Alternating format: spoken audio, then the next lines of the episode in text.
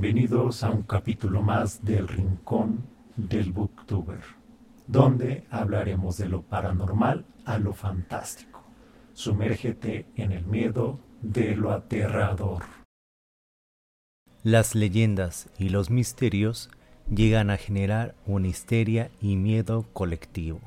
El día de hoy analizaremos un claro ejemplo de histeria colectiva. Así es, en el caso mexicano vamos a analizar el caso del chupacabras. La leyenda de un misterioso monstruo que chupa la sangre del ganado se extendió alrededor de los años 90 por México y sudoeste de Estados Unidos. Incluso nos atrevemos a mencionar China. Pero cuando se denunció y tuvo su primer avistamiento fue en Puerto Rico. Desde entonces se ha reportado supuestos casos en lugares tan lejanos a la isla como Maine, al noroeste de Estados Unidos y Chile, e incluso en países como Rusia y Filipinas, bautizado en honor a sus hábitos de alimentarse de sangre atacando a animales domésticos en zonas rurales, especialmente cabras. La leyenda de esa criatura es conocida por succionar toda la sangre del cuerpo del animal.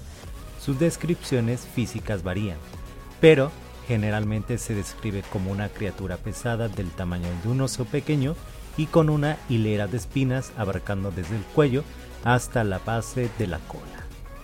También se puede oír sobre su presencia hablando de una criatura de un metro de longitud parecida a un reptil de piel escamosa color gris, verdoso y con espinas.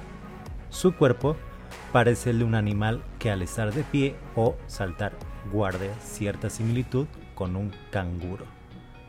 Por otro lado, también se escuchó durante años una descripción menos común del chupacabras como una raza extraña de perro salvaje.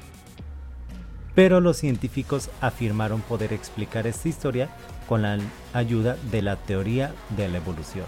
Supuestamente, los chupacabras han sido vistos recientemente, lo que les convierte en monstruos mucho más accesibles para el estudio por ejemplo el monstruo del lago o incluso el pie grande.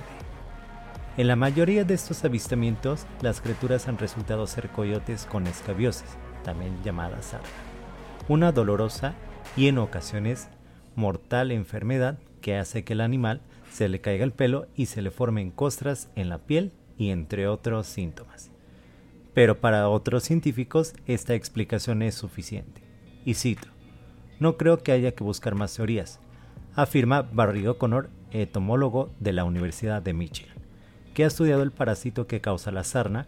De la misma manera, el especialista Kevin Kell ha observado imágenes de cadáveres de supuestos chupacabras y este afirma que se trata de coyotes, pero comprende que otros no fueran capaces de reconocer a este animal.